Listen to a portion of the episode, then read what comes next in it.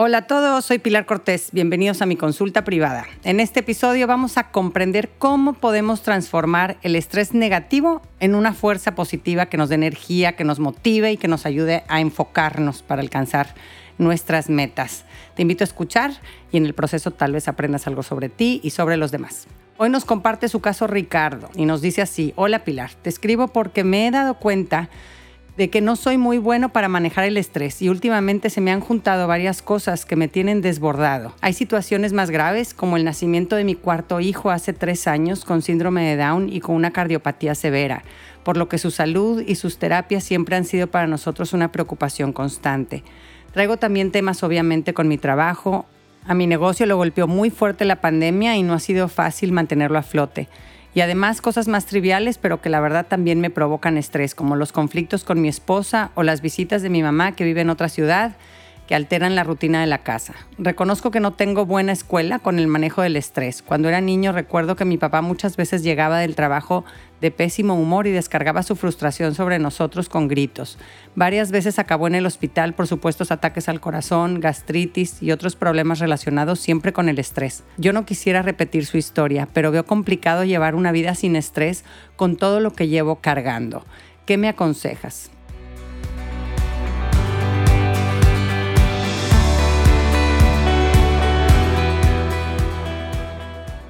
Muchas gracias por compartirnos tu situación, Ricardo. Se me hace buenísimo que mires a tus orígenes para identificar tu punto de partida en el manejo de estrés, porque para poder avanzar, pues hay que reconocer con qué herramientas contamos y, cuáles necesitamos desarrollar.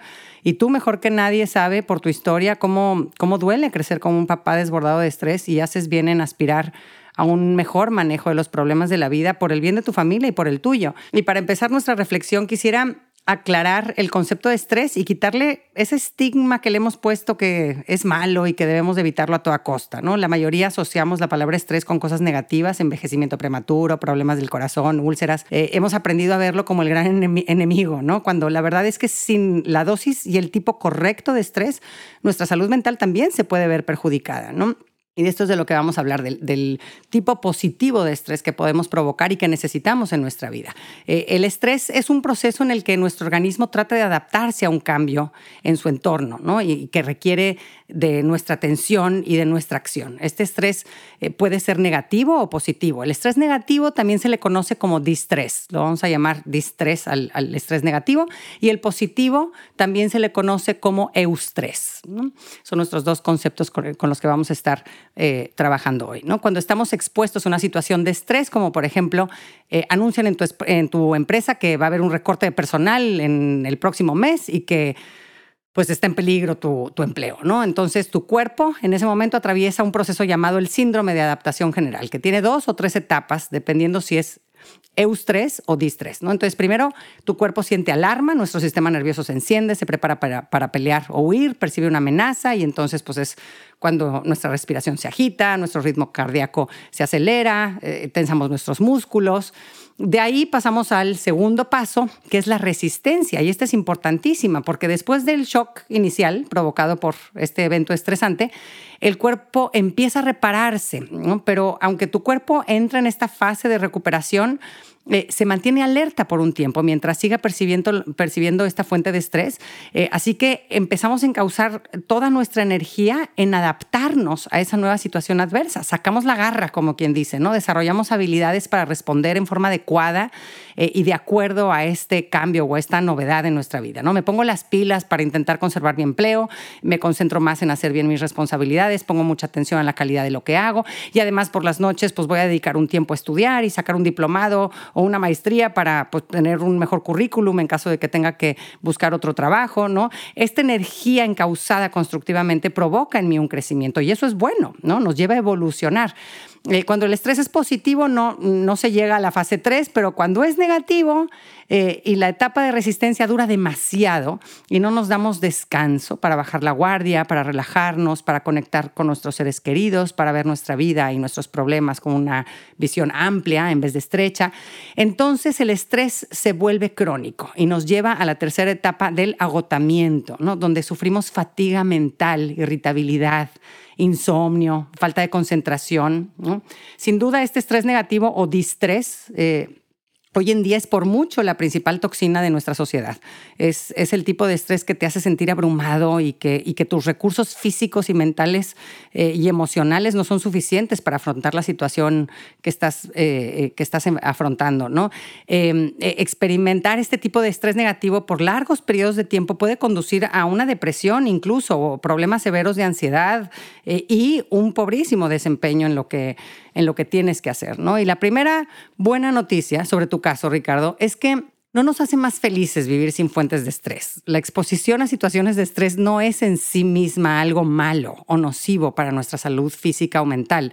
Eh, el reto está en responder con eustrés y evitar el distrés, ¿no? Así que lo primero eh, que tenemos que hacer es regular la cantidad de fuentes de estrés, porque si son demasiadas situaciones de, cambio y de reto, pues sí va a ser difícil mantener el eustrés y no caer en el distrés. ¿no? Sin, sin duda, hay situaciones de estrés que son inevitables.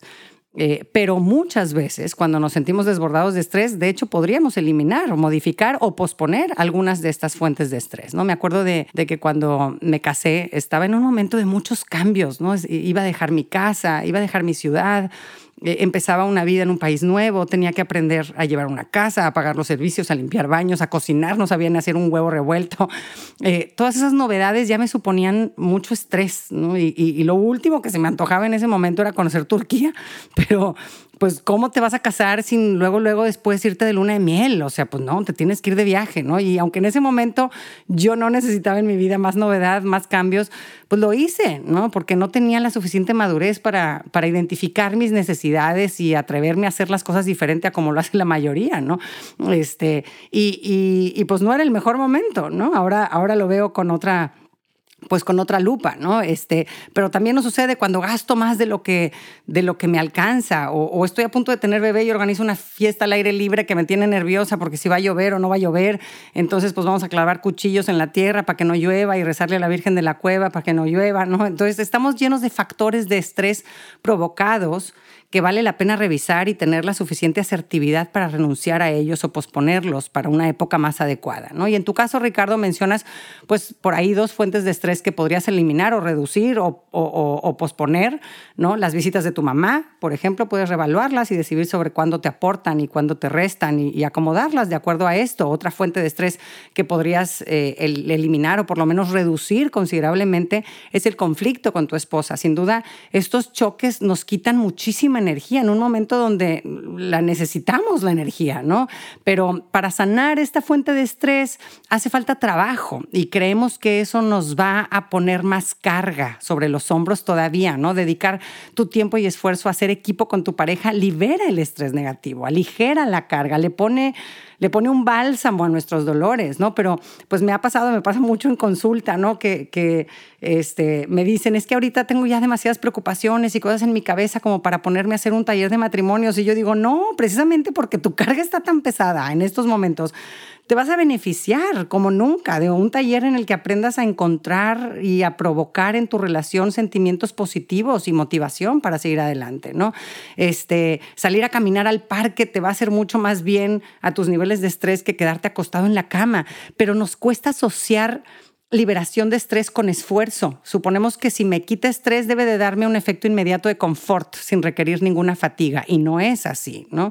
Eh, ahora, sobre las fuentes de estrés que no se pueden eliminar, como la discapacidad de un hijo, una enfermedad, una situación laboral incierta, una pandemia, eh, hay un factor principal que define si vamos a responder con distrés o con eustrés. Y este factor es la percepción de la adversidad, o sea, el significado que le damos a los problemas. En estudios sobre resiliencia se ha visto que, la gente que vive con distrés o estrés negativo tiene una forma de percibir los problemas que lo debilitan. ¿no? Eh, el distrés se apoya en estas tres creencias principales. Ahí les van. Uno, eh, creemos que no tenemos control alguno, estoy atrapado aquí, no puedo escapar, no puedo, no tengo poder. Número dos, creemos que estamos ante una amenaza con consecuencias negativas absolutas. ¿no? Todo sería terrible, todo se acabaría para siempre. ¿no? Y número tres, creemos que no somos capaces de soportar eso que estamos viviendo, ¿no? Esto es más fuerte que yo, me va a aplastar. Estas creencias o formas de percibir una situación de adversidad hacen que nuestro cuerpo reaccione eh, y produzca cortisol y adrenalina y provoque cambios importantes en nuestro cuerpo para ponernos en estado de pelear o huir y a la larga nos causa una ansiedad y una preocupación tremendas, reducen este, nuestro rendimiento y nos pueden llevar a problemas mentales y físicos graves. Eh, el distrés en el trabajo puede perjudicarnos muchísimos porque nos quita la creatividad, interfiere con la memoria, atrofia nuestra capacidad de resolver problemas y de tomar decisiones.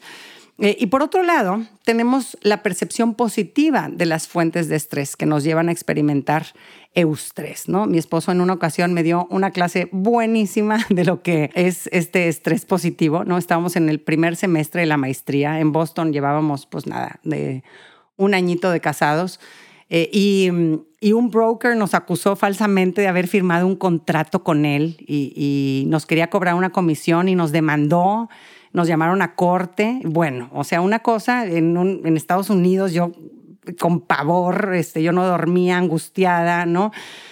Este, de, cómo puede ser y esta injusticia y, y, cómo me miente así a la cara y bueno, ¿no? Este, y mi esposo enfocado en cómo, cómo iba a manejar el problema. Ya el día del juicio, Llegamos ahí, yo nerviosísima, ¿verdad? Y, pues bueno, eh, eh, pide mi esposo eh, optar por hacer una mediación en vez de irnos a juicio formalmente.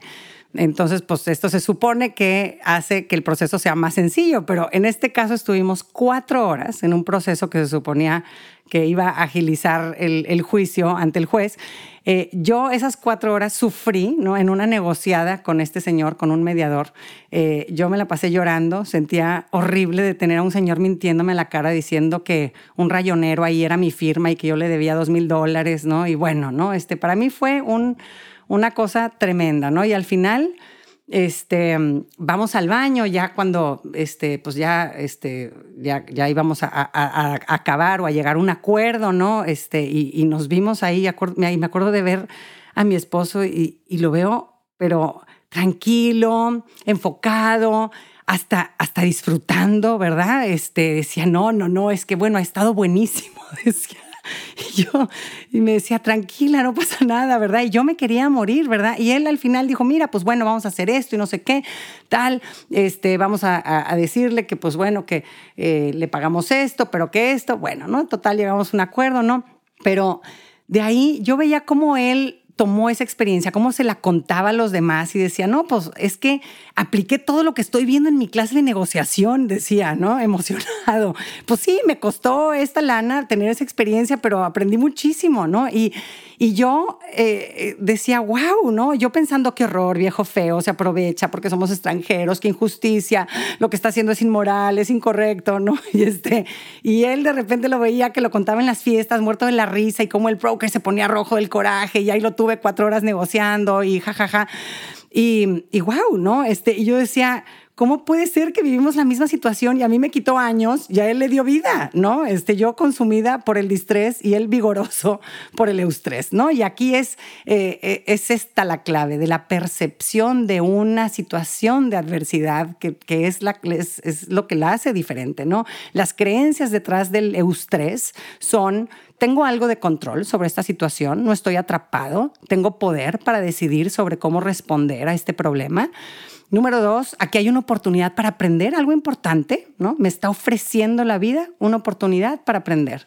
Número tres, esta situación no es absoluta, va a pasar y siempre van a venir otras cosas buenas. Esto no es el, el todo ni el siempre. Y tengo la capacidad para afrontar este reto y desarrollar el músculo necesario para sobrellevarlo. ¿no? Estas creencias sobre los problemas provocan sentimientos positivos de emoción, de satisfacción, de significado, de bienestar. Eh, eh, el eustrés nos hace sentir capaces, confiados, eh, motivados por el reto que te hace experimentar una situación adversa. y nuestra cultura hedonista nos dice que entre más cómodos estemos, seremos más felices. Entre menos nos fatiguemos, viviremos una vida mejor. los mensajes eh, son fuertes y nos atacan por todos lados, los ves en los anuncios, en las series, en las películas, en las canciones, en nuestras conversaciones, ¿no? Si consumes esto serás feliz, esto te va a dar placer y serás feliz, esto, eh, con esto vas a vivir más cómodo y serás feliz, ¿no? Pero la ciencia nos ha dejado clarísimo que nada de esto es cierto, sino todo lo contrario. Eh, un estudio conducido por Alex Sautra y John Reich publicado en el American Journal of Community Psychology. Reveló que, que las personas que tuvieron una, una experiencia positiva inesperada, como por ejemplo sacarse un premio o la lotería, no afectaba la satisfacción que, que, que, experimentaban en su vida comparado con las personas que estaban activamente involucradas y tenían control sobre una actividad significativa, como desde aprender a tocar un instrumento o organizar una campaña para recaudar fondos para una escuela de niños de bajos recursos. ¿no? Estos, eh, eh, estas personas involucradas en este tipo de eustrés ¿no? reportan mejor calidad de vida y felicidad. ¿no? En, la, en la revista de Personalidad y Psicología Social, en un estudio de Larsen, Diener y Cropanzano, eh, vieron que entre más eustrés experimentaba una persona, mejor su humor, mejor su satisfacción en la vida e incluso su éxito, ¿no? Eh, la fantasía de una vida fácil y a la vez profundamente feliz es la gran mentira de nuestra era. Lo que nos da más satisfacción, lo que le da sentido a nuestra vida, de lo que nos sentimos más orgullosos son situaciones generalmente difíciles, dolorosas. Y, y siempre digo que tengo el mejor trabajo del mundo porque atender gente en consulta me ha dado el gran regalo de conocer gente maravillosa, sin duda, verdaderos héroes silenciosos, cargando cruces bien pesadas muchas veces, con, con todo el amor del que son capaces. Eh, una de ellas fue una mamá con dos hijos tetraplégicos y, decía, es que para mí la maternidad ha sido una experiencia tan dura como hermosa. Eh, jamás me imaginé que algún día podría decir esto, pero soy profundamente feliz. Ser mamá de estos niños me ha agrandado el corazón, decía. Me acuerdo perfecto. Decía, soy mejor persona, estoy más plena.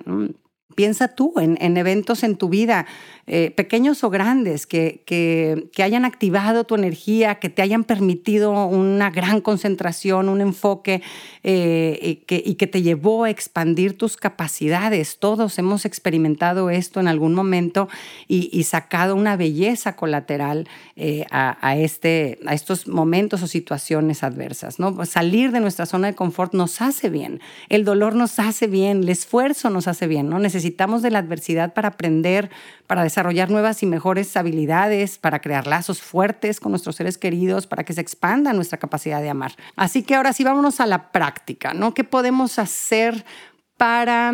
Eh, no caer en el distrés o el estrés negativo y promover el eustrés en nuestra vida. Número uno, vamos a revisar nuestras fuentes de estrés y vamos a evaluar cuáles son inevitables y cuáles son evitables, ¿no? Y, y ver si de estas que son evitables las quiero quitar o posponer o modificar, ¿no? Si te sientes saturado o abrumado por la carga que, que te suponen estas fuentes de estrés, atrévete a renunciar a alguna este, o, o como decíamos, posponerla o modificarla. Número dos, identifica en dónde estás sufriendo distrés en tu vida y ve la raíz de las creencias detrás que lo provocan. Eh, identifica las creencias negativas eh, irracionales sobre ti mismo y sobre el mundo que se, que se gestaron, estas se gestaron en nuestra infancia, como por ejemplo, eh, los demás quieren aprovecharse de mí y tengo que defenderme, no soy suficientemente fuerte para sobrevivir esto, estoy solo, no soy importante, si fracaso profesionalmente nadie me respetará yo tengo que encargarme de todo. Estas creencias están enterradas muy profundamente en tu subconsciente y se llaman pensamientos automáticos, ¿no? Suelen ser blanco o negro, ¿no? Generalizan, absolutizan la realidad, siempre, nunca, todo, nada, todo sería terrible, no hay nada que pueda hacer, siempre la riego, nunca me toman en cuenta. Eh, son mentiras que nos encierran en, en un calabozo sin salida y nos hacen percibir las situaciones adversas de la vida como tragedias definitivas, sin luz al final del túnel, sin esperanza.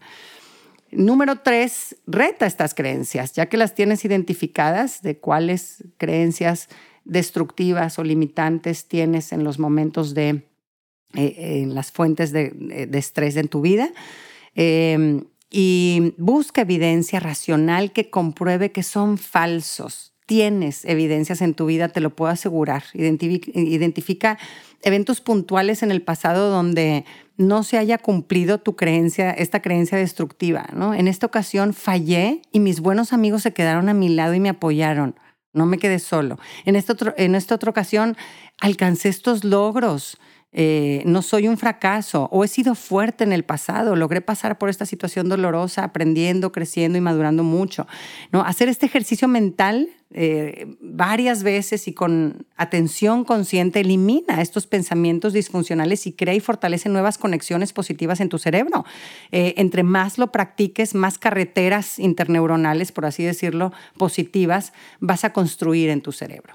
Número cuatro, ajusta tu percepción y ve a los problemas en tu vida como retos y enseñanzas, en vez de amenazas.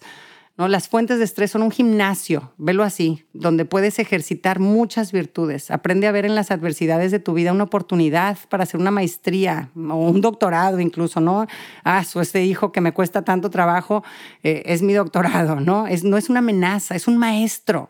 Viene a decirme algo, viene a enseñarme algo importante, a darme la oportunidad de crecer, ¿no? Esta situación, si la estoy viviendo yo, es que es para mí. Nadie se equivocó. Un señor hace tiempo en consulta decía, es que ningún niño debería de sufrir la muerte de un padre como lo sufrí yo, ¿no? Eso que yo viví estuvo mal, eso es algo que no se vale, no está bien que suceda. Y pues claro, pensar así lo tenía en una depresión tremenda, ¿no? Estos pensamientos son una resistencia a lo que fue, a lo que pasó, es no aceptar y quedarse atorado en el dolor o en la pérdida viéndolo como el fin de todo. Pregúntate, ¿qué situación de tu pasado no has aceptado hasta ahora? ¿Qué situación crees que no debiste de haber vivido? Eh, eh, tal vez la traición de amistades en tu adolescencia o el divorcio de tus papás o el nacimiento de un hijo con una discapacidad o, un accidente automovilístico en el que perdiste a un ser querido. Reflexiona qué situaciones en tu vida no has aceptado como una escuela, eh, como una oportunidad de aprender y crecer en sabiduría eh, qué experiencias de tu pasado todavía crees que no deberían de haber sucedido y siguen ahí estériles o drenando energía eh, al verlas como una amenaza o un peligro. Número cinco, empodérate ante las situaciones estresantes que vivas. Identifica qué controlas sobre estas situaciones estresantes. ¿no? El tráfico no lo controlo, pero sí puedo controlar lo que hago en ese tiempo de espera. Escucho un podcast, rezo un rosario, llamo por teléfono a un ser querido, ¿no? Este, eh, oye, pues eh, me pasa mucho en consulta cuando eh, ya no aguanto a mi esposa o a mi esposo y es horrible vivir con esta persona. Oye, te puedes divorciar, ¿verdad? Este, y en ese momento es, es increíble cómo empiezan a ser más productivos en sus esfuerzos, ¿no? Más creativos, empiezan a avanzar, ¿verdad? Este, el sentirnos que estamos atorados en, en un lugar, atrapados sin poder, en una situación, eh, nos, nos, nos atrofia nuestras habilidades. En cambio, si lo veo como un reto escogido, de decir, ok, voy a estar aquí, voy a, a sacar esto adelante porque quiero, voluntariamente, y desde esta perspectiva, todo cambia. Muchas gracias por escucharme. Te deseo una vida con mucho eustrés y a no caer en la trampa de una vida cómoda pero estéril, sino que construyas una vida llena de significado, una vida de la que te sientas orgulloso, que deje un legado de amor que alcance a todos los que te rodean. Un abrazo a todos.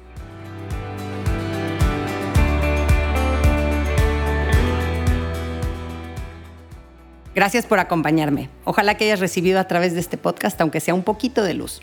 Si te gustó lo que escuchaste, suscríbete y aliméntate semanalmente con contenido que te ayudará a construir una vida mejor. Si quieres compartir la luz que te llevaste de este tema, puedes enviarnos tus comentarios por mensaje de voz o por escrito al número más 52 8111 930543 o por email en consulta privada arroba luminapilarcortés.com, cortés con S. En mi página puedes accesar a talleres en línea y más material educativo. Encuéntrame en www.luminapilarcortés.com.